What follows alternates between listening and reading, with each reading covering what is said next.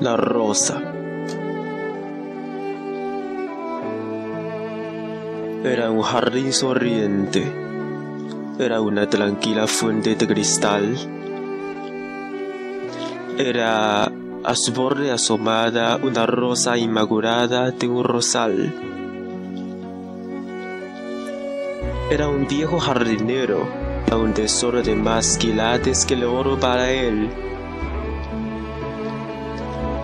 A la orilla de la fuente, un caballero pasó y la rosa dulcemente de su tallo separó.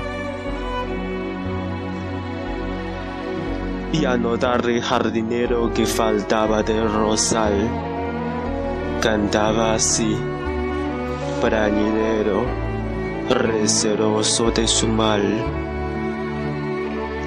Rosa, la más delicada, que por mi amor cultivada nunca fue.